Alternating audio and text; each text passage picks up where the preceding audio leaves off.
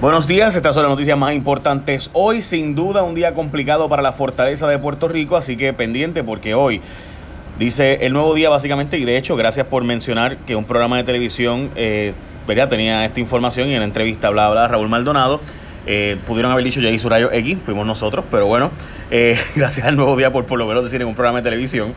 Eh, bueno, en fin, la cosa es que confirmado lo que decíamos de una investigación sobre estos asuntos a nivel federal, en síntesis, los contratos falfulleros de los panas de Raúl Maldonado que estaban siendo cuestionados, pues hay una investigación federal sobre ese asunto hace un tiempo. Básicamente las autoridades federales han de entrar a la pista de los contratos de tecnología que se están dando eh, en gran medida uno de Orlin Goble que se dio acabando de entrar eh, al nuevo gobierno en marzo del 2017, Raúl Maldonado le dio un contrato a esta gente de manejar, a pesar de que había un montón de irregularidades y denuncias de eh, pues, de fraude básicamente a través del uso de los famosos sellos de rentas internas del gobierno, pues ya ustedes saben.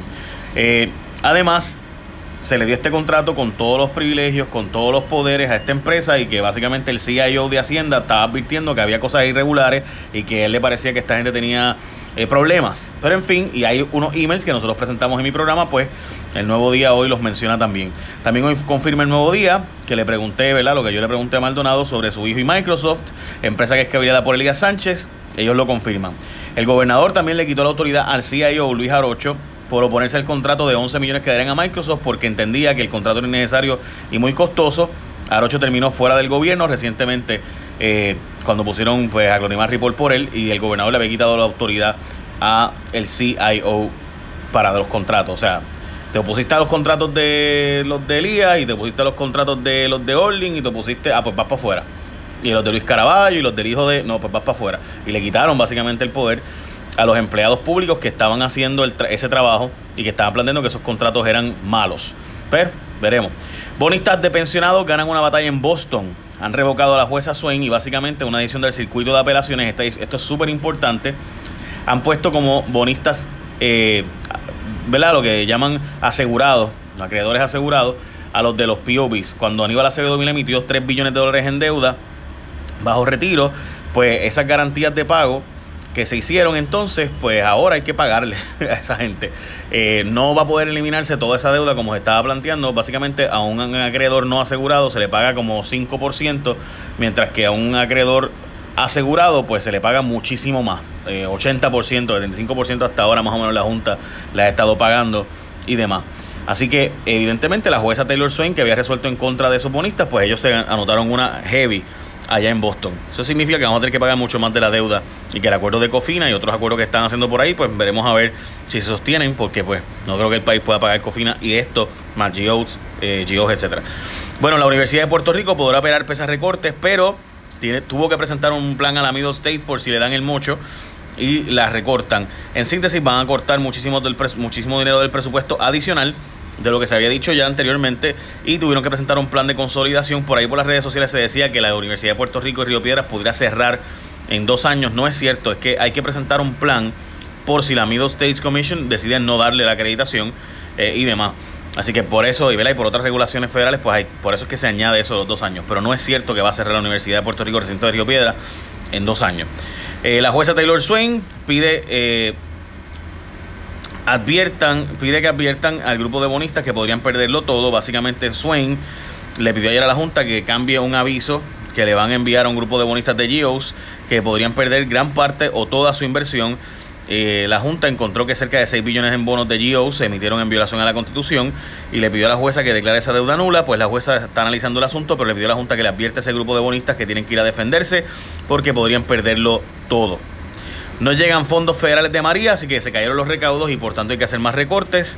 La Junta le informó al gobernador cuáles son los estimados de ingresos, que básicamente son 8 billones de dólares, eh, y le recomendó cerrar o eliminar o bajar los presupuestos de mercadeo, servicios profesionales, legislatura, Comisión Estatal de Elecciones, privatizar la WIPR y utilizar esos ahorros para darle un aumento de sueldo a policías y maestros. Después de meses en crisis, identifican fondos para forenses, pero antes de eso, recuerda que llegó un momento importante del día y es que tú vas, especialmente en el mes de enero, si se te vence tu marbete, tienes que renovar el marbete hoy, tienes, hoy es 31. Así que bien importante, renueva tu marbete. Pero cuando vayas a escoger tu seguro obligatorio, escoge a la gente de Integran. Te van a dar un seguro obligatorio, un, cuadra, un cuadrito que vas a tener que escoger. ¿Y cuál tú vas a escoger de los seguros? Pues Integran. Porque pues con Integran no hay rollo, todo es más sencillo. De hecho, no tienes ni que llevar el estimado porque con Integran es gratis. Además, te pagan el mismo día del estimado con cheque o con depósito directo. En síntesis, ¿qué más que tú quieres que eso? Además, si arreglas el carro, lo lleva y ellos lo 100 pesos más. Boom, la gente de Integran así brega. Así de sencillo. Así que cuando tú vayas a escoger tu seguro obligatorio, escojo Integran, una compañía netamente puertorriqueña. Bueno, como les decía, después de meses en crisis, se identificaron fondos para forenses, básicamente 5 millones de dólares han sido identificados y tal y como habíamos dicho, no hacía falta eh, ninguna aprobación de, ni siquiera de la Junta, el gobierno puede sacar esos chavos de otro sitio y pasarlos para allá, tal y como se hizo con el bono Navidad y tal y como se hizo con asuntos de bomberos, etcétera. ya ustedes saben. Bueno, la falta de operadores complica la misión del 911.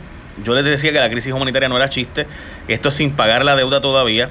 Eventualmente tenemos que pagar la deuda, eh, por lo menos parte de ella.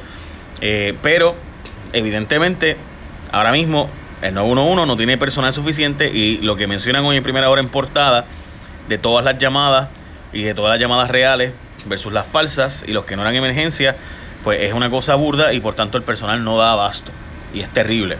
Cancelaron el traslado de Mundi a Georgia, tal y como ya hemos dicho.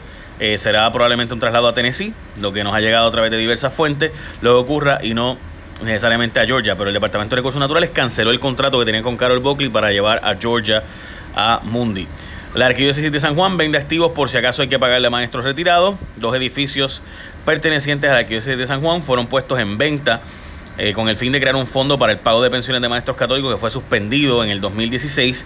Como ustedes recordarán, eso fue una historia que en J Rayos X le, sacamos y dimos muchísimo seguimiento y seguiremos dando seguimiento. Pero eh, la Iglesia Católica está radicando una quiebra. Veremos a ver si finalmente le dan el proceso de quiebra o no, pero ahí están los 4 millones y pico, probablemente en esos edificios podrán conseguirlo y demás. La Comisión Estatal de Elecciones hará su trabajo de contar los votos, pero las máquinas estarán disponibles. En fin, van a darle el contrato de 2.6 millones de dólares para mantenimiento de las máquinas que van a contar los votos, porque obviamente el trabajo principal de la Comisión Estatal de Elecciones es, se supone, contar los votos. Así que parecería bastante obvio que se tiene que hacer ese asunto de contar los votos. Bueno, gente, esas son las noticias más importantes hoy. Buen día, bendición.